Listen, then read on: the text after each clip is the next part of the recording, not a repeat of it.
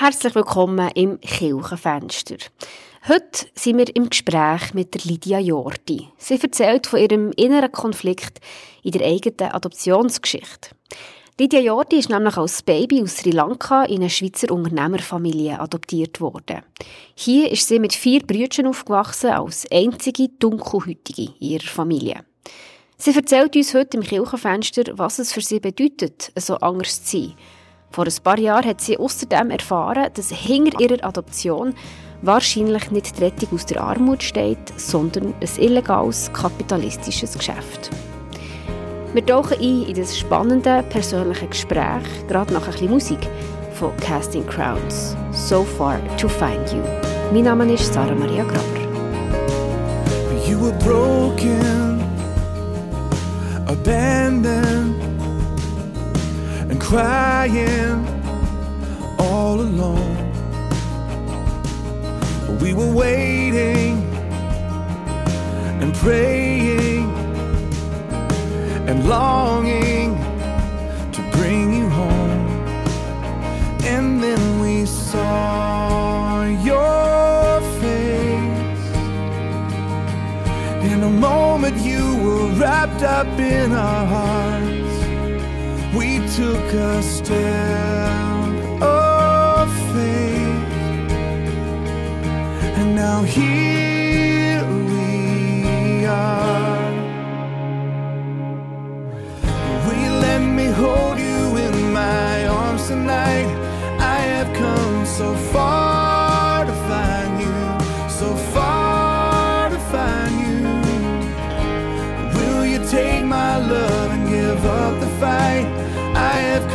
so far to find you, so far to find you. From a world away, I've journeyed just to hold your hand.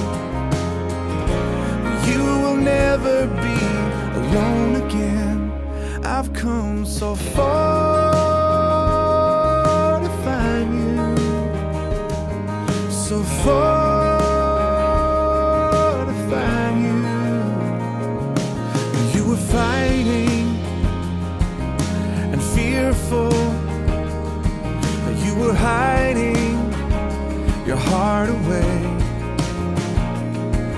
I was trying so hard to show you. Cause there were no words that I could say. If you could see my heart, you would know that all I wanna do is care for you. Will you let me hold you come so far to find you, so far to find you. Will you take my love and give up the fight? I have come so far to find you, so far to find you. Here in your eyes, I see reflections of myself. How I'm the child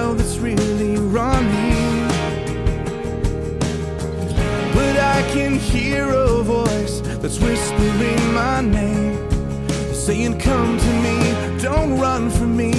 I'm all you need, and I am calling. Will you let me hold you in my arms tonight? I have come Hey. so Ihr hört das Kirchenfenster hier auf Radio BO und wie das Lied schon hat erzählt, geht es heute um eine Adoptionsgeschichte. Wir reden mit der Lydia Jordi über ihre ganz persönliche Geschichte. Sie ist als Baby aus Sri Lanka adoptiert worden und erzählt, wie das es für sie ist, als einzige Dunkelhütige in ihrer Familie aufzuwachsen.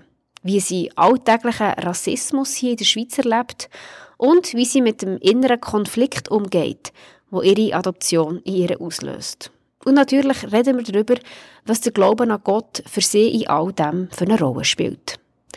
Herzlich willkommen, Lydia Jordi. Schön bist du da. Du bist ja mit vier Brüdern aufgewachsen, die jetzt selber Familie gegründet haben. Das heisst auch, du bist Tante von unglaublichen 13 Neffen und Nichten. Und diese Beziehung zu deinen Neffen und Nichten, die ist dir sehr wichtig. Was heisst das genau?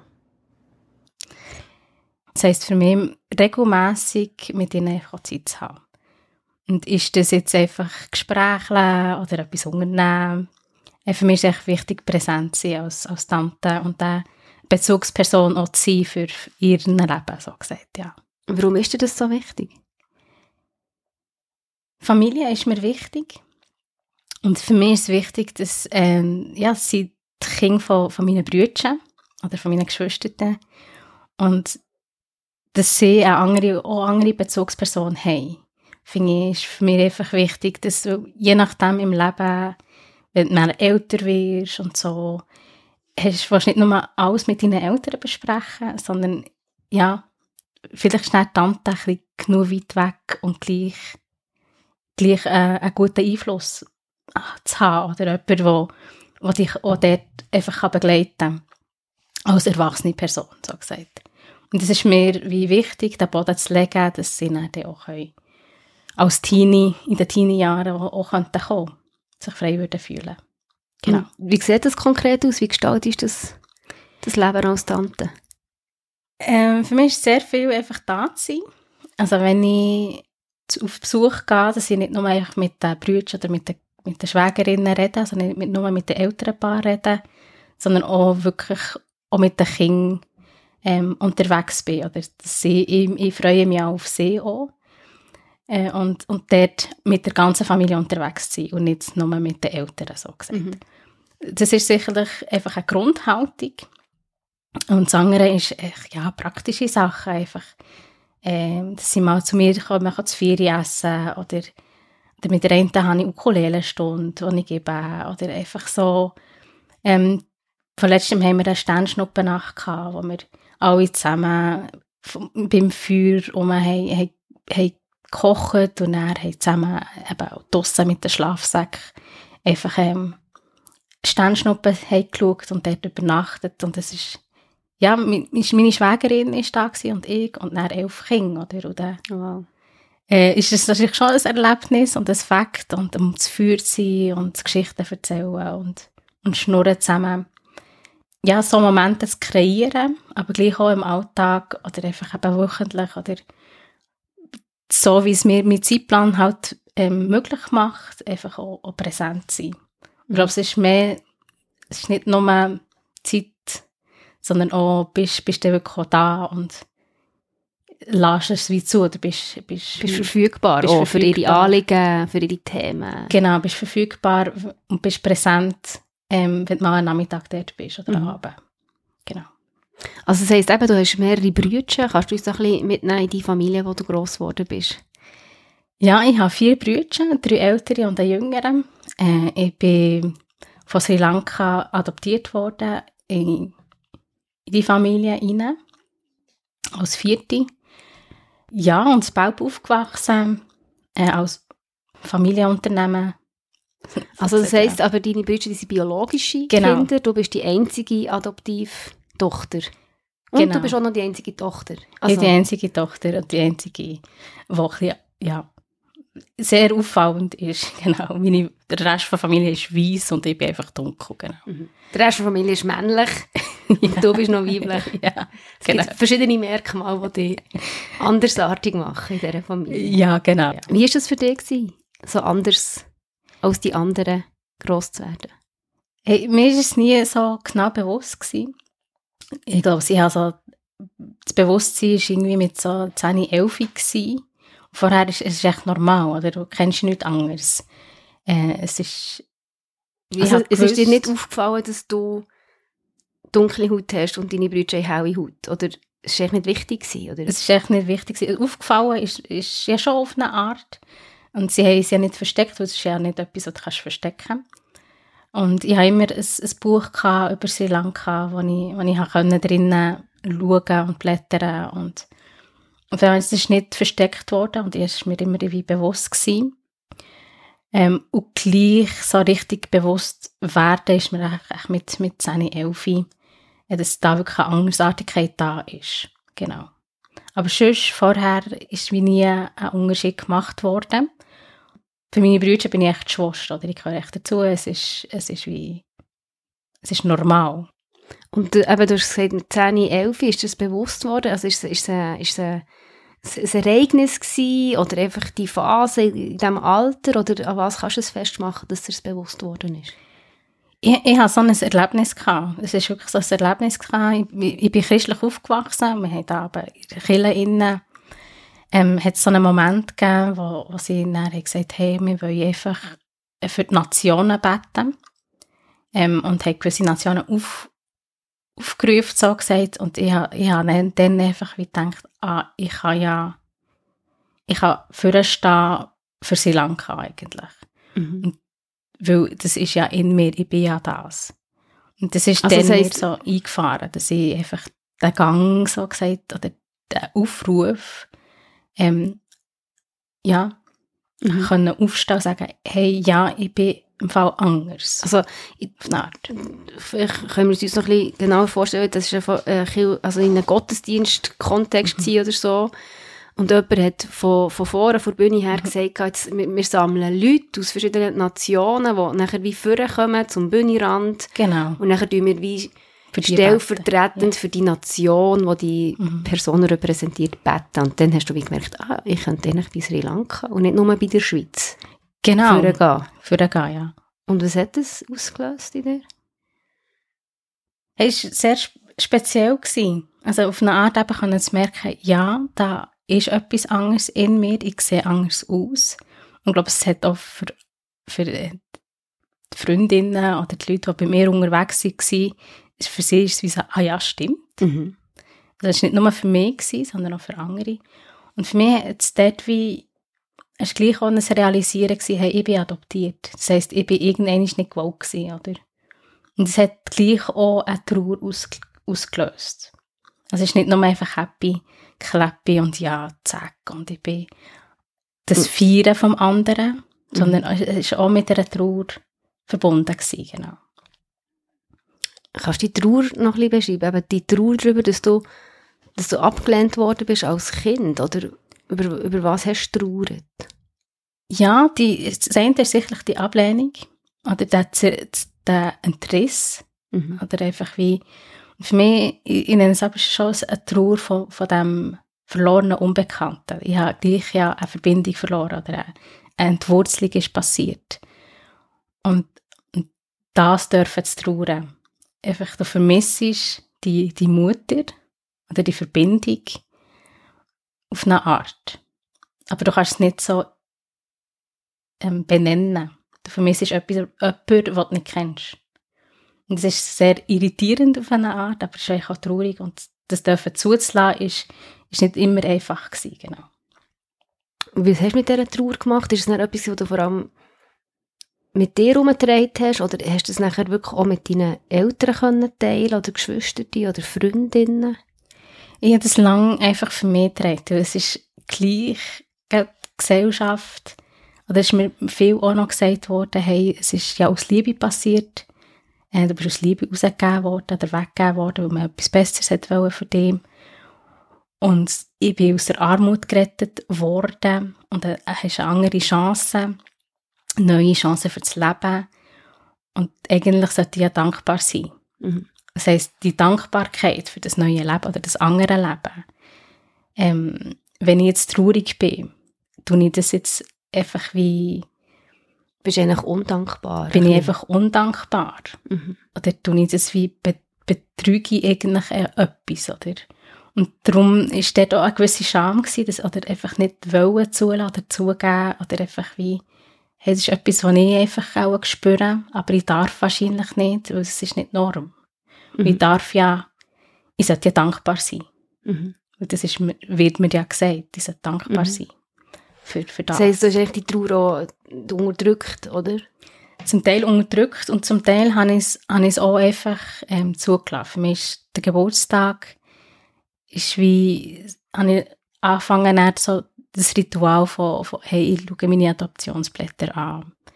Ich, ich darf, das ist so der Moment von dieser Verbindung, die ich darf spüren, wo, wo ich denke oder immer, immer habe vorgestellt, das ist auch, auch der Tag, wo, wo meine Mutter oder ja, die biologische Mutter mich hat auf die Welt gebracht.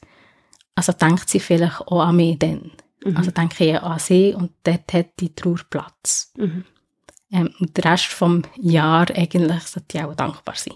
Aber einfach wie, da darf ich. Mhm. Ähm, Also eigentlich die Geburtstag ein bisschen als, als Trauertag. ja, ja.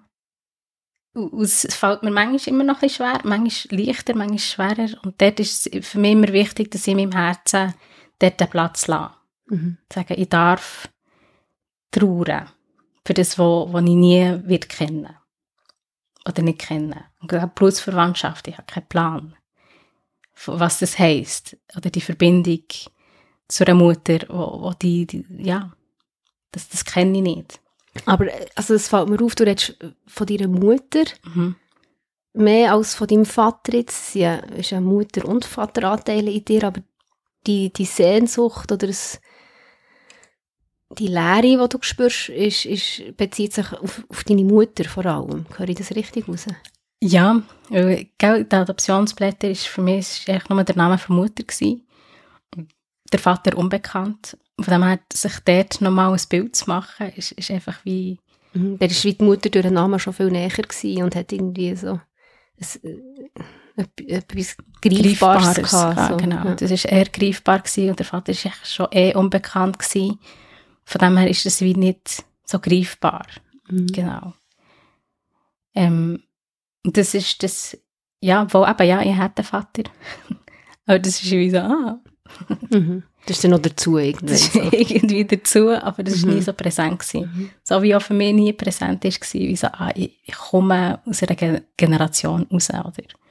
Für mich ist die Verbindung, dass ich Generationen hinter mir habe, einfach nie wirklich, Also auch noch mit Grosseltern und Genau. Urgrosseltern und so. genau, das ist für mich wie nie so fühlbar oder nahbar gewesen, genau.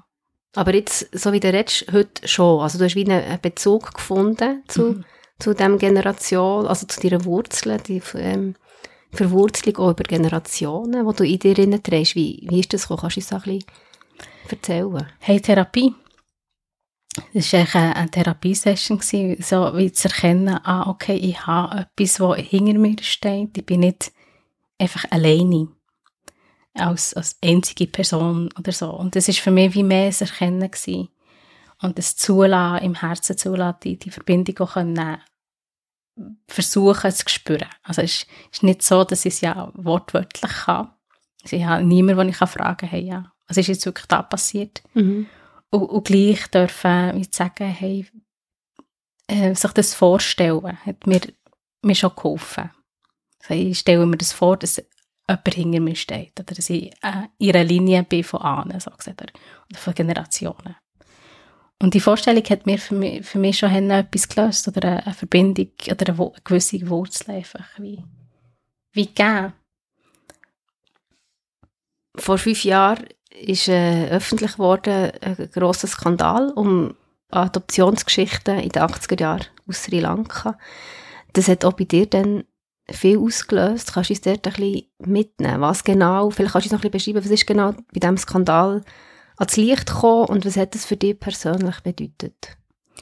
Als Licht ist gekommen, dass, dass da ähm, vor allem äh, in Deutschschweiz und im Welschen ähm, zwei, vor allem zwei Organisationen sind da gewesen, wo, wo ähm, illegal hat besorgt, so gesagt, in Sri Lanka. Und dort, wie eine Vertuschung passiert ist, dass da eigentlich sehr, meine, sie über sie eigentlich 700 oder mehr, fast 1000 Kinder adoptiert worden von Schweiz, äh, von, ja, von, Von von, Familie in der Schweiz? so? genau, von Familien in Mhm. der Schweiz. Und da kann man schon sagen, es ist viel. Mhm. Ähm, und es ist herausgekommen, dass da äh, gewisse, ja, dass da Papier gefälscht sind worden und, und zum Teil ähm, Entführungen sind passiert und dass es nicht nur einfach freiwillig ähm, passiert ist, so gesagt, weil es ist ja schon sehr viele Kinder, die ja dann abgegeben werden. Mhm. Und dass es eigentlich auch nicht nur freiwillig passiert ist, ist, ist relativ naheliegend. Wahnsinn. Mhm. Man sagt eigentlich 70 Prozent ähm, ist nicht, nicht, nicht ähm, legal passiert, genau. Also 70 Prozent der Kinder, Mhm. Adoptionskinder aus Sri Lanka, die in den 80er Jahren in die Schweiz adoptiert Genau. wurden, sind, sie basieren eigentlich auf einer illegalen Tätigkeit. Oder ja? Ist, ja, oder ist Geld gemacht worden eigentlich. Mhm. Das ist, ähm, ja, für mich schon, ich dachte so, ja, also es betrifft mich ja auch nicht, oder? Es ist Mhm. bei uns, bei mir ist es sicherlich super gelaufen. Und ich habe mich dann dort wirklich mal auf den Weg gemacht. Ich dachte, hey, wenn nur schon die Möglichkeit da ist, dann hat eigentlich äh, meine biologische Mutter eigentlich das Recht zu wissen, dass es mir gut geht. Und jetzt ist für mich gleich auch noch der Gedanke gewesen, so, hey, da ist vielleicht eine Familie, und, und dann, dann sollte sie mal wissen, was aus mir ist geworden. Mhm. Äh, dünkt mir noch so fair, oder? Und dann bin ich so auf, auf die Suche, oder habe einfach die Papiere eingereicht und die Gesuche gestellt und so. Und dann ist bei mir jetzt herausgekommen, dass, ähm, dass die, der Name, also die Frau, die die Adoptionsurkunde hat umgeschrieben und der Name, der dort ist, ähm, haben sie gefunden. Und es ist, aber sie verneint alles, oder? Und dann ist eher naheliegender, dass es wie Papier gefälscht sind worden. Bei mir jetzt in diesem Fall. Aber auf sicher kann man nicht gehen, ich, we ich weiß es wie nicht, aber dass da etwas Illegales passiert ist und nicht ganz sauber ist, ob das jetzt Kinderhandel ist oder Entführung ist oder das Also das heisst, dass ich das- nicht. Dass der Name, der auf deinem Adoptionspapier Mhm. steht, wer es deine Mutter ist, dass das gar nicht wirklich deine Mutter ist. Genau. Also auch der Name, den ja. du Im, am im Geburtstag Alben dir vor Augen geführt hast und, und, und darüber trauert hast, dass da eigentlich... dass es nicht stimmt. Mhm. Oder dass, da, äh, oder dass sie eigentlich sagt, nein, ich habe keine Tochter. Oder? Und das ist wie so, ah, okay. ähm, inwiefern ist das, äh, belügt, also ist es eine Lüge? Oder es nicht herstehen? Oder, aber auch das würde ja auf, auf etwas sehr Schräges Mhm. hinweisen, wenn sie nach 30 Jahren eigentlich das Gefühl hat, sie muss lügen. Mhm. Ähm, Und das wäre irgendwie für dich auch, auch verletzend, oder? Oder... Ja, es ist eigentlich das Verneinen oder, von, Mhm. von mir eigentlich. Mhm. Ähm, aber es deutet eigentlich eher dazu, dass eigentlich ein Papier gefälscht sind. Dass sie eigentlich gar nichts mit dem zu tun hat. kann, genau. Mhm. Und eigentlich ihr Name ist gebraucht worden. Ähm, aus irgendwelchen Grund. Und das ist für mich wie schon noch etwas anderes gewesen. Da- Mhm. Das ist die Grundgeschichte, die ich hatte, ist natürlich, hey, ich bin freiwillig abgegeben worden, weil man eben etwas Besseres wollen, oder so, aus, aus, aus Liebe raus. Und jetzt wie zu merken, ah, vielleicht ist das eine ganz andere Geschichte. Und wie äh, finde ich meine Identität, auch wenn vielleicht eben so etwas äh, eher Traumatisches passiert ist. Und die Wurzeln, ich meine, es ist immer, das, ähm, sie irgendetwas hat herausgefunden von Herkunft, ist schon eher immer klein gewesen und jetzt ist es wie, ist nur dort der DNA-Test irgendwie noch möglich, oder? Mhm. inwiefern finde ich gleich meine Identität, ohne die Wurzeln, ohne, ohne die, ja, und mit dem Trauma und dieser Lücke in meiner Geschichte. Und wie verändert sich meine Identität, wenn ich weiss, eigentlich bin ich auch betroffen von etwas Illegales oder so einer Ungerechtigkeit, die da passiert ist. Ähm, wie gehe ich mit dem um? Mhm. Was macht das mit mir? Und wie, wie hast du das genau gemacht? Wie bist du diesen Fragen nachgegangen? Für mich war es viel einfach Raumlage gewesen für, für, äh, für die Fragen und zu sagen, okay, was, was bin ich, wer bin ich, was macht es mit mir. Der, der Black Lives Matter war auch gerade so ein bisschen in dieser Zeit gewesen, und es hat mir auch geholfen, noch, noch gewisse Sachen können, mehr noch zu benennen, was da mit mir passiert. Wie zum, Zum Beispiel Teil. was? Können benennen? Ja, der alltägliche Rassismus, den du gleich erlebst. Ich bin als Weiss erzogen worden und ich bin aber dunkel, oder? Mhm. Und es hat mir niemand gelernt, was es heisst, dunkel zu sein. Oder wie gehe ich mit so Sachen um. Und es ist für mich, hat mir geholfen, Sachen können zu benennen. Und sagen, ah, okay, das ist nicht, was macht es mit mir? Was ist der Schmerz, der gleich auch noch manchmal da ist? Mhm. Ähm, Wo ist dir der? Rassismus begegnet? hey, gell, es ist eigentlich sehr fein. Ähm,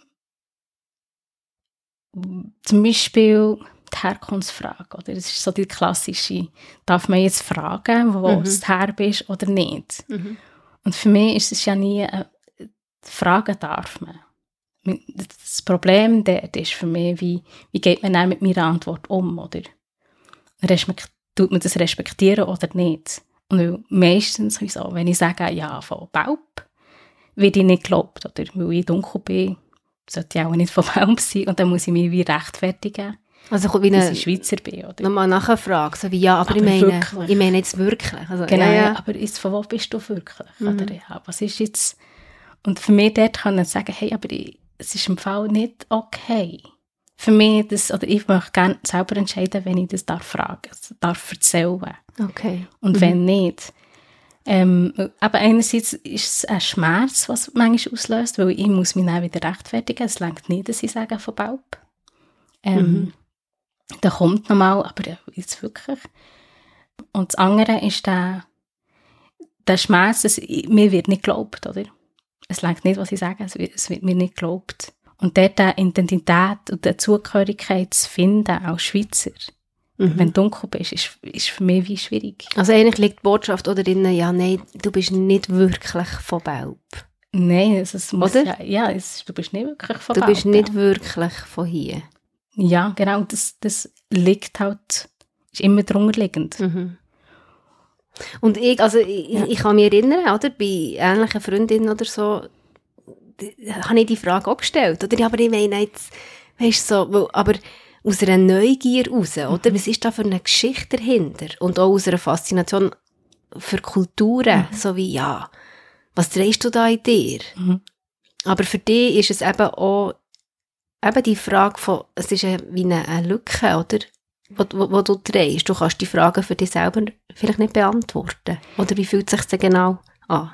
Ich kann es wie nicht beantworten, aber es ist auch wie, es wird dann erwartet, dass ich etwas sage dazu und ich bin einfach wie können sagen, ich bin nicht da, um deine Neugier zu stillen, Ja. oder? Und darf ich Mhm. auslesen, wenn ich das erzähle, weil es ist etwas Privates. Mhm. Es ist etwas Tiefgehendes. Von wo bist du? Oder deine Herkunft. Und wenn du ein bisschen, ein bisschen anders bist, dann, dann ist das manchmal schon mit Schmerz verbunden. Und dort meine Grenzen dürfen Mhm. respektiert zu bekommen. Mhm. Sagen, hey, ich darf wählen, wenn ich, und mit wem dass ich darüber rede. Ist das eher, also da bin ich es gegenüber, oder? Das ist Mhm. dann immer ein bisschen das, das Machtgefälle, das entsteht. Wenn du fragst, und ich sage, ja, ich habe bla bla bla bla bla, oder? Dann öffne ich mich und mache mich verletzlich. Mhm. Aber wenn ich das zurückfrage, dann, dann ist es dann ja, ja, aber ich bin von Bern. Punkt, oder? Mhm. Und da, da, da passiert ähm, Also einfach, weil ich weisse Haut habe, wo es bei mir wie Gar nicht so ist, dass ich ja einfach von hier komme. So. Genau, und, und, Mhm. und es gibt ein Ungleichgewicht dann Mhm. sofort, oder? Mhm. Weil ich habe mich müssen preisgeben und du weißt Mhm. eigentlich schon viel mehr, auch wenn ich nicht viel sage, ähm, Mhm. als, als ich von dir. Und das ist manchmal, äh, ja, aber das und, und gleich heisst es etwas Persönliches, darf ich, darf ich auslesen, wenn, Mhm. dass ich das möchte sagen. Und, und manchmal ist es auch kein Problem, aber ich habe jetzt, meine Strategie ist jetzt auch, dass ich sage, äh, von Bern Umgebung. Also ein bisschen unspezifisch und wenn dann nochmal die Frage kommt, dann kann ich sagen, ja, von Baub. Und, und das dritte Mal sollte eigentlich, dann nicht gefragt werden. Also da, da, da habe ich schon, aber ich habe auch, auch für mich wie Zeit zum Spüren, was ich. Mhm. Oder wenn ich sage Bern-Umgebung, dann kann ich, und es dann nochmal eine Frage kommt, dann kann ich entscheiden, wollte ich jetzt sagen, ich bin adoptiert und dann tust du es auf, aber es ist Mhm. dann mein Entscheid. Oder sage ich einfach von Baub und, und dann weisst wenn es wenn es mal das dritte Mal kommt, dann ist es die Hautfarbe, oder? Und das sind natürlich so Fragen oder ein Umgang mit, mit Fragen, wo du als, als Teil von einer weißen Familie gar nicht hast können lernen, weil man sich ja gar nicht in das hineinversetzen kann, oder? Welche, welche Genau. Fragen und was, was sie dann genau in dir auslösen. Ja, genau. Und für mich ist es viel auch eben die Trauer oder der Schmerz, wo du denkst, ich, weil mir bricht es manchmal das Herz, wenn ich einfach immer muss sagen. Oder eben, mir wird nicht geglaubt. Mhm. Das, das löst sich ja gleich irgendwo durch aus. Ähm, und es kommt doch ein auf die Tagesform drauf ab. Das ist ja nicht immer. Ja, es ist ein Herausfinden, wie manchmal, und es ist nicht, ich, ich habe dort recht viel alleine müssen herausfinden. Aber dort hat jetzt zum Beispiel jetzt das Black äh, Lives Matters, wenn das Ganze, das Ganze ist aufgekommen, oder dann denke ich so, ah, es gibt, es gibt andere, die, auch so fühlen, oder es ist, es ist gar nicht so, ich, bin gar, ich liege gar nicht so falsch. Und ich denke immer, ja, ich muss ja beantworten, oder? Mhm. Es ist, es ist wie normal, es ist, ein, es ist normal, dass ich immer wieder auf, auf Deutsch, auf Hochdeutsch angesprochen werde. Und das ist auch voll, voll legitim, ich, das ist nicht das Problem, aber wenn ich dann auf Berndeutsch antworte und dann immer noch Hochdeutsch mit mir geredet wird, oder? Mhm. Ich sage, okay, doch, ich bin mehr als meine Hautfarbe, oder? Löst, löst in dir eine Wut und eine Frust gegenüber diesen Leuten? Oder abstrahierst du es wirklich so als Rassismus, der unbewusst einfach existiert in unserer Gesellschaft? Das ist was ich meine. Es ist nicht, nicht nur einfach auf die Leute, nein, es ist mehr wie, hey, es ist, manchmal, gell, Wut ist eigentlich ein versteckter Schmerz. Es ist mehr einfach der Schmerz, den du spürst, eigentlich. Und wenn du mal aus der Wut raus bist, merkst du, es tut einfach weh. Mhm. weil du irgendwie auf, da, auf etwas reduziert wirst und nicht gesehen wirst, als wer du bist. Und, und das ist dann eigentlich der Schmerz dahinter und auf die Ungerechtigkeit. Oder vielleicht ist meine Frage eher, weißt, es ist nicht die Person an und für sich, Mhm. ich verrückt bin. Ist es vor allem unbewusster Rassismus, der dir begegnet? Oder begegnest du wirklich konkret bewusstem Rassismus? Es ist mehr unbewusster Rassismus. Also man, man weiß manchmal nicht besser, so gesagt. Mhm. Oder, oder man spürt es wie nicht, dass das wie, wie anders könnte sein. Oder es ist, für mich ist, glaube ich, viel Ignoranz ist um, oder viel sich nicht, nicht in, meine Schuhe können zu versetzen. Oder, oder es wie sagen, hey, vielleicht fühlt, fühlt sich jemand anders. Oder, oder es Mhm. ist wie, äh, manchmal eine fehlende Empathie, würde ich Mhm. sagen. Oder, oder ich wie so, hey, ist das nicht logisch, dass das für mich vielleicht könnte. Das Mhm. ist, ja, aber es ist mehr, ich als unbewusster Rassismus, Mhm. weil es einfach, ich, ja, man kennt echt nicht anders, oder es ist wie normal, oder es ist wie, und für mich ist dann dort schon auch ein bisschen, wenn stehe ich dann wirklich auf und wenn nicht, und ich denke, ja, ich, ich mag auch nicht immer über das reden, so gesagt, Mhm. oder dann muss ich mich ja dann, dann mache ich mich ja wieder verletzlich Mhm. und will ich oder will ich nicht, oder lasse ich es einfach über mich ergehen und sage, ja, ist mir jetzt gerade gleich. Ähm, das finde ich auch nicht immer gleich, das ist nicht immer einfach, ist nicht immer gleich. Mhm. Äh, und für mich ist sicherlich auch eben die Frage, was, was, was heisst denn das dunkel zu sein, oder was heisst das, ähm, die Kultur gleich auch noch zu haben, wie viel umarmen, kann ich das umarmen, wie viel ist es einfach nicht ich. Also Kultur, die, die sri lankische Kultur. Genau. Genau. Mhm. Ähm, ja, es hat verschiedene Themen darin, genau. Also die Hautfarbe ist ja nicht das Einzige, was dich unterscheidet von deinen Geschwistern. Mhm.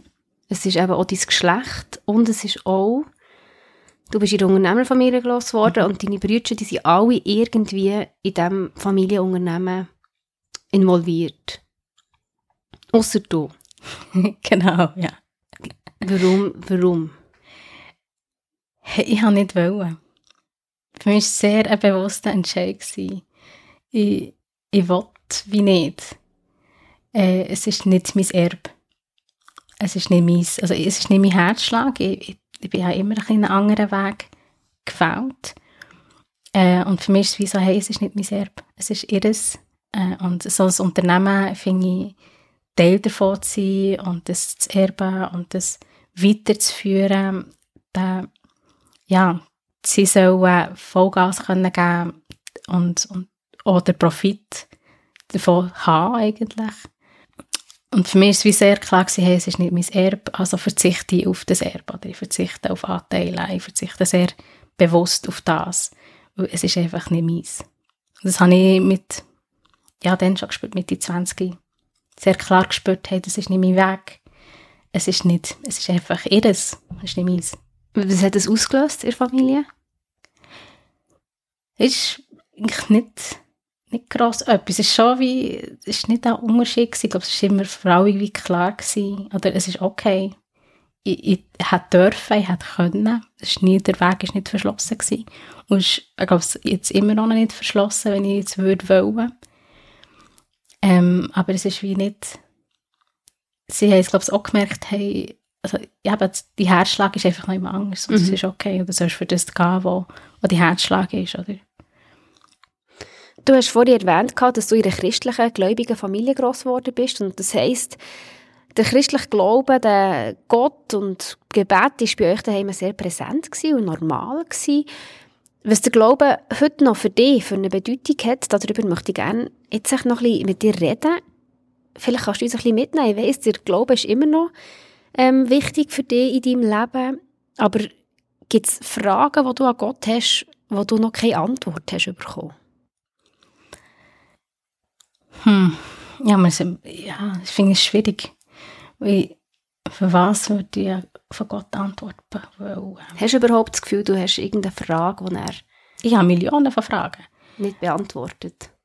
Nein, ich habe nicht das Gefühl, dass er nicht beantworten wird. Ich glaube, ich darf alles stellen, irgendwann kommt die Antwort. Ähm, nicht vielleicht die, die, ich, die mir gefällt. Ist mir manchmal noch so. ja. Wo dann viel mehr Fragen noch aufkommen als, als die. ähm. Aber äh, nein, es hat nicht so...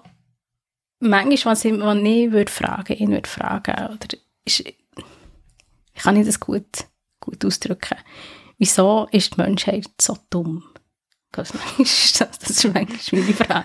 Weil er hat uns ja Hennen gut gemacht und wunderbar und Hennen komplex. Und manchmal denke ich, ja, also er hätte nicht ein kleines Mühe weniger komplex können machen Weil mi- Manchmal hat man schon das Gefühl, wir sind ein bisschen dumm. Die Lernkurve ist einfach Hennen lang manchmal. Und er hat er nicht einfach können machen wieso, hey, dass es nicht so lang ist. Oder? Also wie mehr? Also hast, hast, Konkret. Was? Ja, konkret. zum Beispiel Corona oder äh, Lockdown. Wie viel von diesen Lockdown-Erkenntnissen lebe ich jetzt heute noch? Oder nicht? Und manchmal habe ich das Gefühl, so, ja, da hast du eine Erkenntnis und dann so, yes, das ist es. Und dann laufst du drinnen und dann fliegst du auf die Schnur. Und dann denkst du, okay, jetzt habe ich es gelernt. Und dann drei Tage später bist du wieder auf der Schnur. Und dann so, hey, oder, oder äh, fehlt mir da ein bisschen Erinnerungsvermögen? Oder was ist da? Also auch gewisse Muster, die Ja. sich einfach nicht ganz so schnell lösen. Genau, wo ich denke, das hat man doch, das hat allmächtiger Gott, wieso hast du das nicht ein bisschen vereinfacht, oder? Mhm. Und dass wir ein bisschen gescheiter sind und schneller lernen. Mhm. Ich finde, das ist manchmal mir ein bisschen ein Rätsel, das ich würde fragen, wieso sind wir, oder auch schon nur von, von einer Geschichte her, wo du denkst so, die Menschheit und ihre Geschichte und wir rennen immer wieder ins Gleiche rein. Wieso? Es fließt ein bisschen in die nächste Frage rein, Gott, und du im Zweifel, was, wo verstehst du ihn nicht? äh, vielen Orten. Ist auch gut. Und wenn ich Gott ver würde verstehen, dann wäre ich ja selber ein bisschen Gott, oder? Es ist für mich wie, äh, ja, hoffentlich verstehe ich ihn nicht, ist er nicht mehr mystisch, dann ist er nicht mehr Gott, oder? Ja, von dem her finde ich, es- ich habe nicht Zweifel an ihn, es ist mehr Zweifel an, wie, wie Sachen interpretiert werden von der Bibel, oder von, von meinen Gedankensgängen, oder mehr Zweifel, habe ich das jetzt richtig verstanden oder nicht? Oder geht es um das Richtig und Falsch? Oder um was geht es wirklich? Mhm. Es ist, glaube ich, mehr Selbstzweifel. Oder Zweifel an die Institution Kirche. Verpassen wir da, verpassen wir, inwiefern verpassen wir wirklich das Herz von Gott? Mhm. Und inwiefern leben wir es wirklich und nicht? Und ich finde, das ist immer ein bisschen mehr die Zweifel, die ich habe. Und nicht an und für sich an, an ihn. Eigentlich mehr der Zweifel an Menschen. Wieder. Wieder Zweifel an Menschen.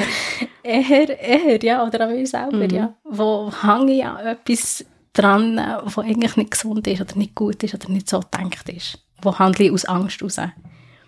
Und nicht aus einer Freiheit raus.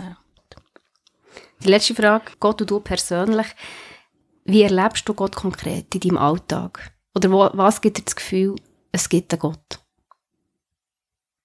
Mm. Für mich ist es immer, eben, ich bin so aufgewachsen. Und, ähm, was einfach immer als Gott bezeichnet. Äh, wäre ich auch anders aufgewachsen als in einem anderen Kulturkreis, wäre es ja vielleicht der Allah oder der Buddha oder weiß nicht was. Aber für mich war es immer die Präsent. Das, das, die Gegenwart oder das, das Gefühl von Drehziehen. Und es hat sicherlich etwas mit, mit meiner Geschichte zu tun. Dass ich viel und oft mal in, in dieser Einsamkeit oder Andersartigkeit einfach seine Gegenwart erlebt. Oder ich ein Gespür, oder für mich nie eine Frage war, gibt es ihn oder nicht. Ich, ich habe es einfach gespürt. Also wie, wie hast du seine Gegenwart erlebt? Wie, oder wie hast du es gespürt? Das Feine, das Feine einfach, ich bin gehabt. Ich bin nicht alleine. Ich, ich bin gesehen. Und das ist, glaube ich, für mich einfach das. Zu wissen, okay, es, es ist einfach wie, es ist da. Und es ist wie, es ist greifbar.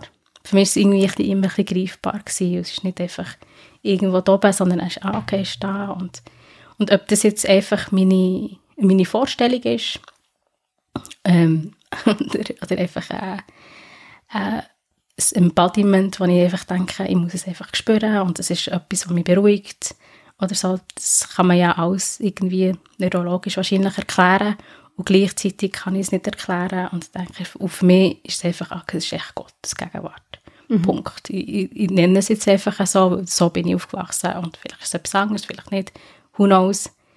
Aber für mich ist es das. Und das ist auch immer jetzt noch konkret, wenn ich, ist es mehr wie an die Verbindung und das dreht sie und das Wissen, ich, bin, ich, ich gehe durch das Leben nicht alleine, es ist wie, aber ich gehe mit Gott zusammen. Und so erlebe ich ihn mehr konkret, es ist nicht wie, also man kann schon Geschichten und das und das, aber es, manchmal ist es ja einfach Interpretation von Zufall, oder könnte man ja auch so sagen. Oder ist es Führung? Das kann man ja nicht so mhm. benennen. Also wenn etwas passiert, ist es genau. ein konkretes Erlebnis oder Genau, so. das mhm. kann man ja immer ein bisschen erklären, aber für mich ist es wie mehr die Gegenwart, die, das Drehtsein, das Wissen, okay, wenn ich, wenn ich rufe oder wenn ich, wenn ich verzweifelt bin oder einfach wie in diesem Schmerz innen bin, wie kann ich sagen, okay, die Ruhe zu finden.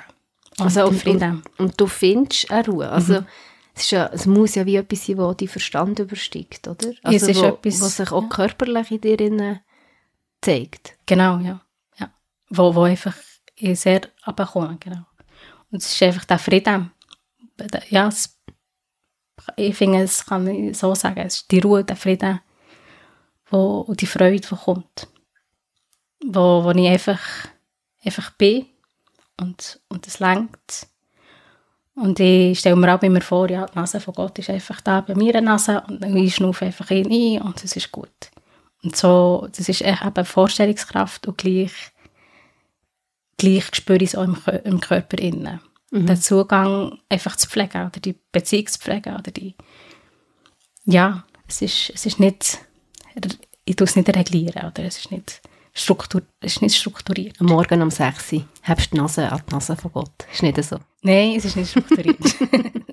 es ist echt eine Beziehung. Es ist mhm. so wie jede andere Beziehung. Man, hat manchmal Zeit, manchmal nicht. Und manchmal ist man einfach sauer und dann ist, der ist ewig, lass mich sein. Mhm. Äh, und manchmal ist es so, jetzt, jetzt will ich aber. Oder dann ist es einfach eine Partnerschaft auf eine Art, wo, mhm. wo man miteinander unterwegs ist. Und es, es Glauben, es ist echt ein Glauben, dass es real ist. Und für mich ist es wie nicht das Hinterfragen, ob das jetzt real ist oder nicht. Also, das ist meine Realität, das ist meine Wahrnehmung, es ist meine Realität. Ähm, und das möchte ich wie nicht, weil es mir hilft, möchte ich das nicht einfach ausblenden. Oder für mich ist es einfach real. Mhm.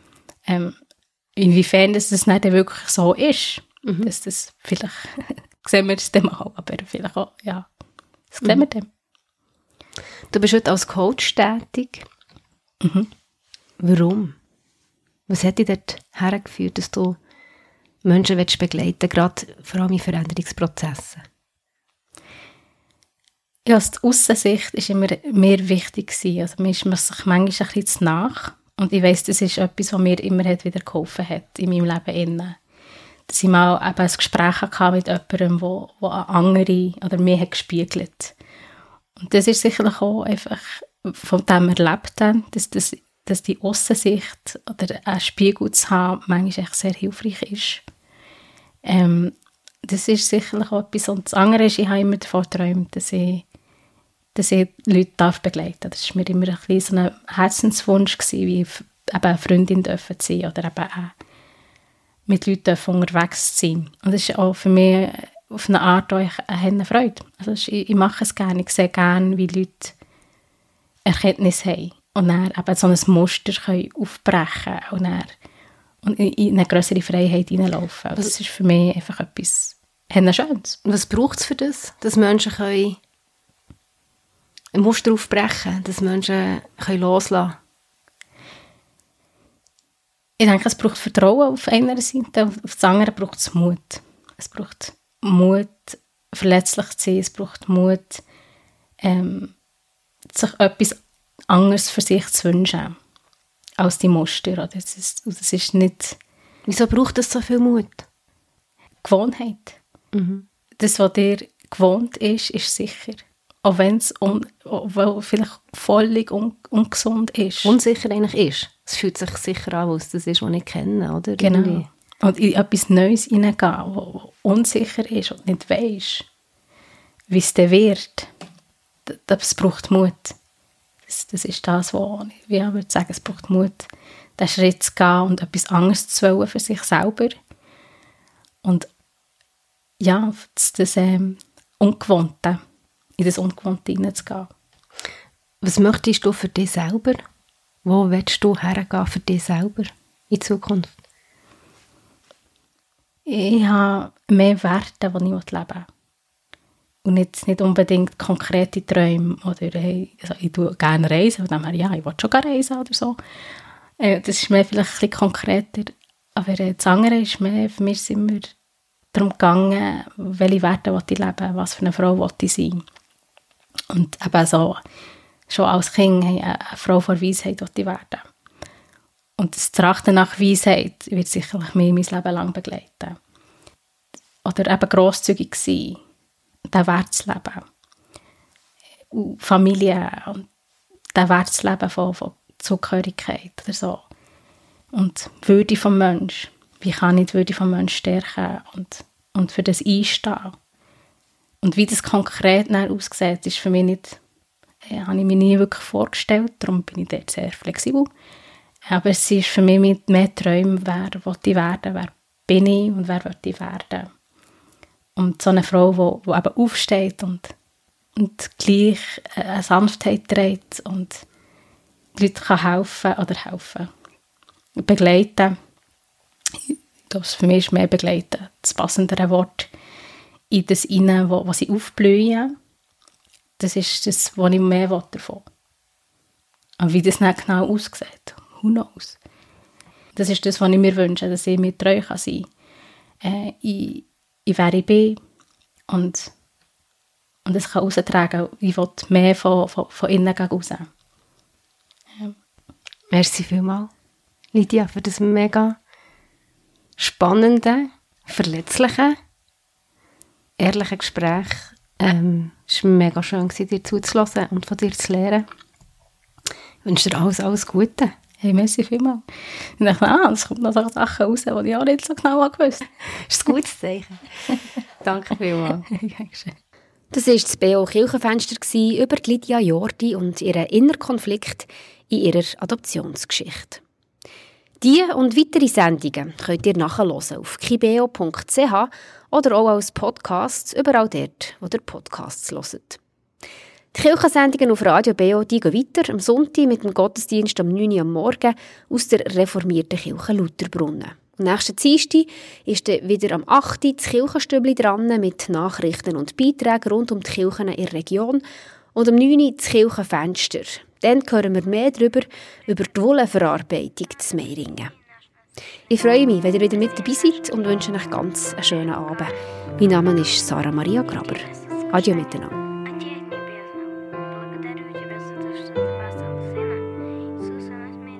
With tearful faith and little lies, as best she could, she begged the skies for a dad and a mom, a forever home, a world away down on their knees.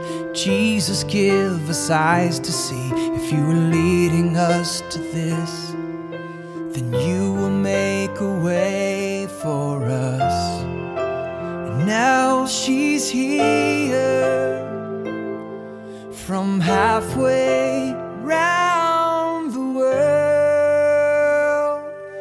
Cause Jesus hears the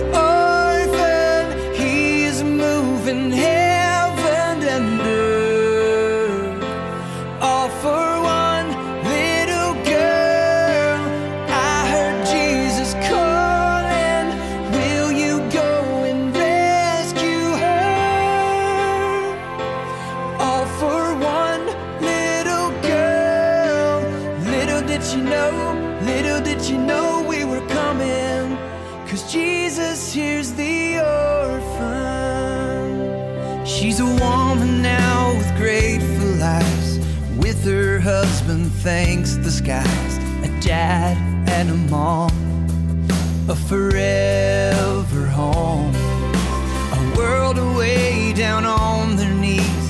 Jesus heard the faithful pleas that tell the little boy again how his legacy of love began.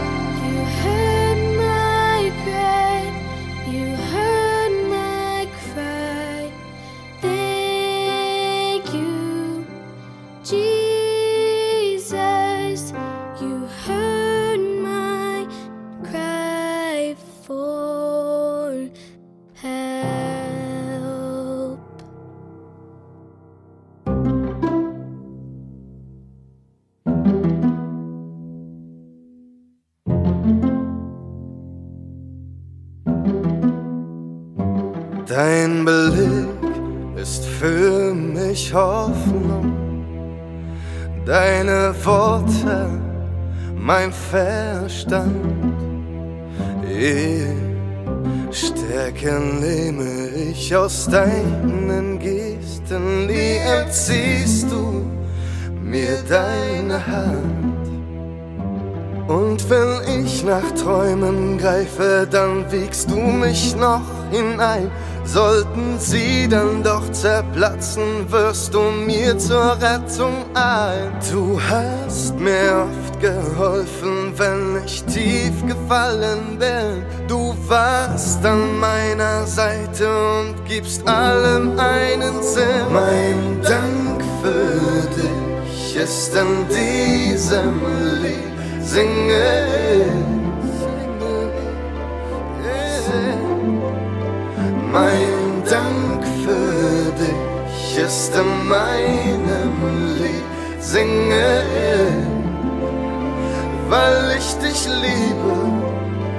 Ohne dich, das wissen wir beide, hätte ich oft aufgegeben. Ich wäre meiner Liebe nicht mehr gefolgt und sie ist auch mein ganzes Leben.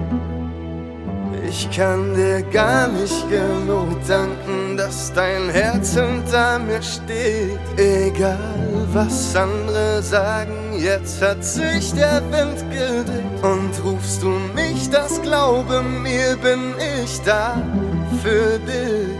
So wie du für mich da warst aus der Dunkelheit ins Licht. Mein Dank für dich ist in diesem Lied singe ich. Mein Dank für dich ist in meinem Lied, singe ich, weil ich dich liebe. Mein Dank für dich ist in diesem Lied, singe ich.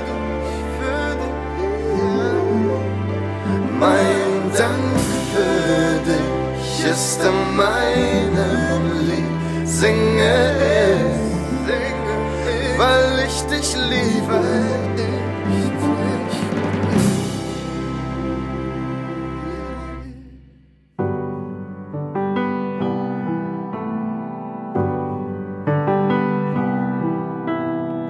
Du mir schon gescheiter Abgang.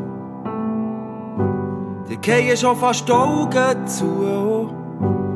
Mach dir keine Sorgen, es geht da ohne dich. Was ich zu sagen hatte, ist gesagt. Und hören wir schon länger nicht. Es sieht so aus, als ging's allen anderen gleich.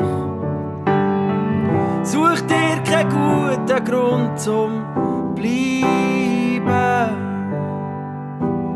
Gründe zum Gehen gibt's genug. Allein ist vielleicht auch leichter, alleine zu sein. Da weisst, was du hast und was dir fehlt. Nur hier hängst du ziemlich im Leeren. Zwischen noch nicht und schon nicht. Zwischen noch nicht und schon nicht.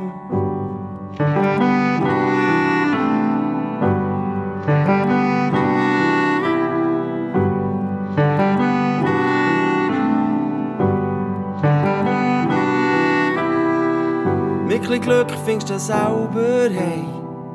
Gehst am besten ging geradeaus. Und irgendwann gehst du links oder rechts. Dann kann gar nichts schief gehen. Egal wenn du wo, dass du ankommst. Fühl dich wieder heim, wenn's dir gelingt. Und leg deine müden Knochen an einen Haufen. Und such dir einen guten Grund zum Bleiben. Grund zum Gehen gibt's genug. Allein ist es vielleicht auch leichter, alleine zu sein. Da weisst was du hast was dir fehlt. Nur hier hängst du ziemlich im Leeren. Zwischen noch nicht und schon nicht. Zwischen noch nicht und schon nicht